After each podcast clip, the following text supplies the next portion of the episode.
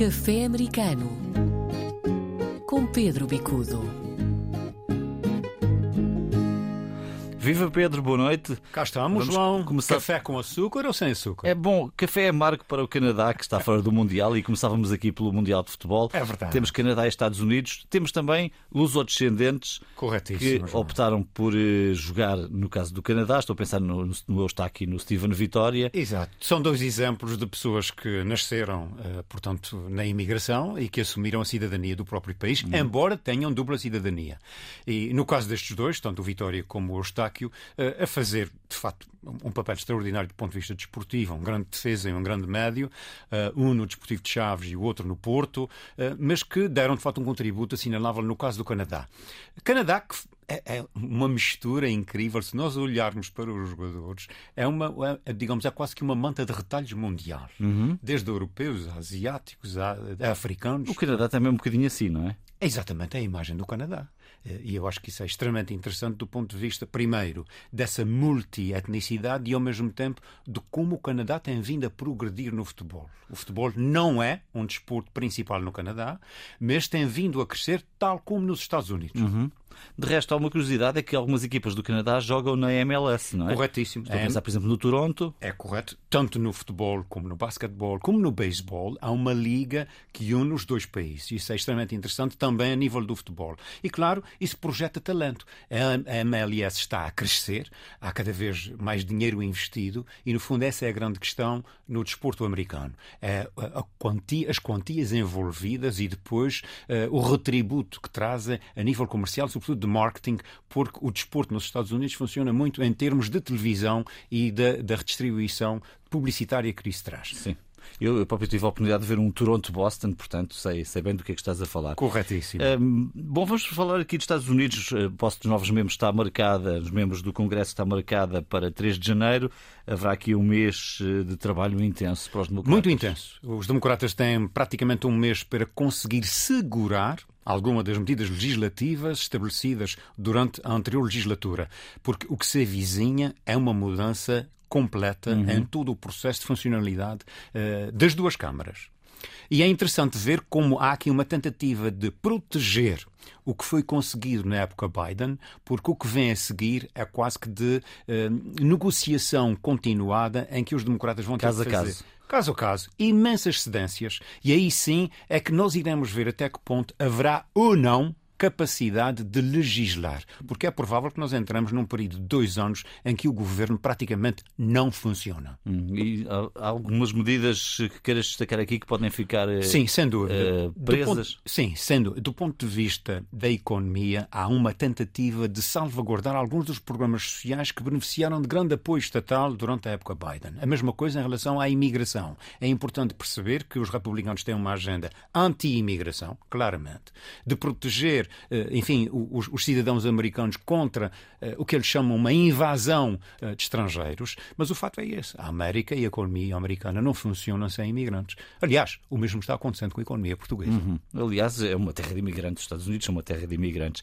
Um, um tema bastante sensível para, para a imigração portuguesa no estrangeiro e, particularmente, para os açorianos e madeirenses, tem a ver com a questão da revisão da Constituição portuguesa e com, já trouxeste isso aqui, eh, a impossibilidade de votarem para eh, as Assembleias legislativas regionais. regionais. E as pessoas sentem que isso é uma violência contra os seus direitos mais básicos. A revisão está, não está em curso, não é? Portanto, começa a haver algumas propostas. Exatamente. Estamos a iniciar uma discussão de, de mudança. Mas pela primeira vez, ambos os governos regionais dos Açores e da Madeira assumem como prioridade na revisão constitucional essa, digamos, igualdade de cidadania, dos direitos de cidadania dos imigrantes portugueses, originários tanto da Madeira como dos Açores, que podem passar a votar nas legislativas regionais, tal qual como votam nas legislativas nacionais. É uma questão de equidade e, claro, a a nível das comunidades, não é que haja uma grande quantidade de pessoas a votar, é mais uma questão de direitos básicos, de respeito pelos direitos básicos. Portanto, terem o seu votozinho para elegerem os governos do e da Madeira. Correto. As assembleias, melhor, as assembleias Correto, regionais. exatamente. Pedro, mas em relação ao processo de voto, que é também outra discussão de sempre, não é? Ah, bom, tu tens a experiência de votar à distância. Certo. É já um processo mais fácil?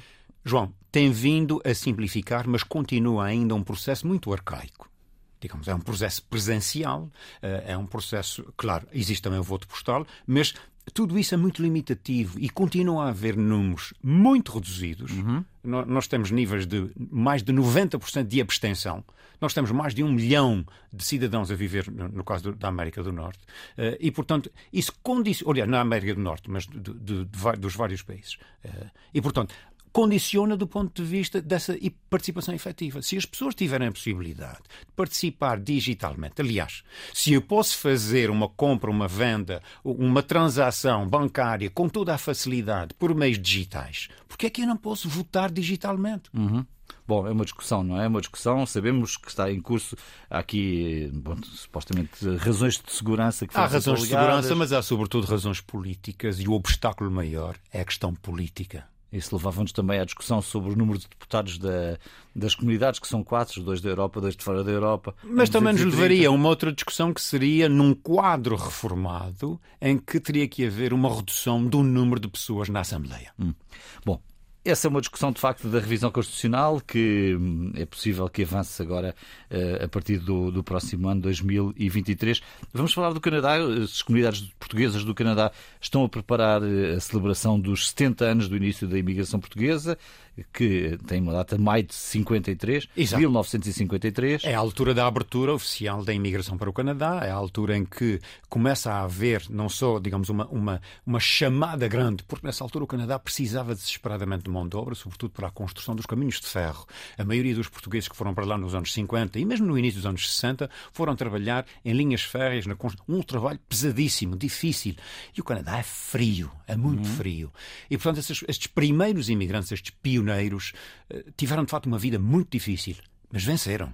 E a prova provada é olhar hoje para as comunidades do Canadá, que são comunidades integradas, que são comunidades que, se, que conseguiram de facto tirar o melhor do Canadá e hoje a comunidade portuguesa no Canadá é muito respeitada e atingir já os mais altos patamares a nível cívico, político, económico e educacional. Portanto, no Canadá nós temos uma presença portuguesa digna, uh, uhum. um exemplo, e eu diria mais, uh, em que há muito a aprender com esse processo de adaptação no Canadá que poderíamos nós próprios adaptar a circunstâncias em outros países e até mesmo em Portugal. E estamos um bocadinho por, por, por qualquer canto do Canadá, não é? Como é típico da imigração portuguesa. Sim, embora, cá está outra vez, há sempre uma muito tendência Toronto. Exato, muito Toronto, muito, portanto, a província de Ontário, eh, muito no Quebec, à volta de Montreal, mas há também no, no Midwest do Canadá, eh, sobretudo em Edmonton. Eh, Edmonton é uma área, portanto, urbana bastante intensa de portugueses, e Vancouver. Vancouver, uhum. Victoria, no caso da British Columbia, mas também as pequenas cidades a norte, falamos em Kirimat, Prince Rupert, que são, que são pequenas comunidades, mas de onde são pequenos, mas não há muitos portugueses e, portanto, essa presença portuguesa é mais visível ainda. Hum. Nós estamos, de facto, em todo o lado. De resto, este nosso canal, a RDP Internacional, uh, teve, aqui, um, teve aqui um papel na história da imigração portuguesa do Canadá, transmitindo em onda curta, uh, sobretudo para, para os pescadores.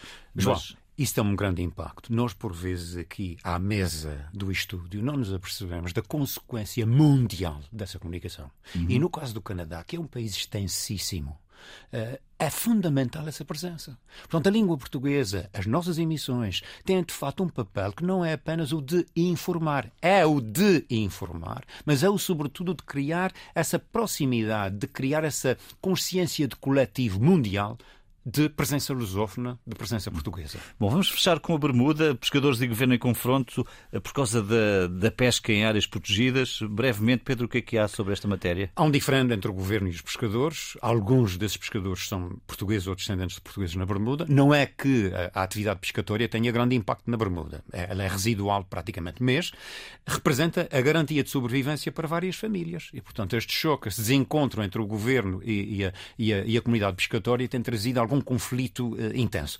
Bom, espera-se que haja um acordo. O governo já disse que está disponível para negociar. Há famílias de, de, pescadores que já disseram que vão abandonar a atividade, mas há aqui claramente uma tentativa de proteger uh, os estoques de pesca contra a sobrepesca. E uh, esta é a questão, quer dizer, como é que nós vamos conseguir conciliar o esforço de gestão dos recursos com a necessidade de sobrevivência? É uma questão que conhecemos bem também aqui na costa portuguesa e, enfim, é, um, é uma questão que quem pesca tem de, de, enfrentar e já se sabe isso. Ficamos por aqui, bom café. Uh, voltamos na próxima semana, Pedro. Foi um prazer, João, e vamos continuar a assistir ao Mundial, a assistir à presença de portugueses em outras equipas, não só em, em Portugal. Bom, o Canadá já está fora praticamente, mas temos, olha, em França, uhum. nós temos alguns descendentes de portugueses também. E será interessante ver essa presença uh, multivariada e de presença portuguesa no mundo. João, foi um prazer. Até para a semana. Muito bem, deixa só aqui os nossos contactos. O WhatsApp 351 911 10 10 26, 911 10 10 26 e se quiser escrever-nos, pode escrever-nos para caféamericano.rtp.pt Café Americano com Pedro Bicudo.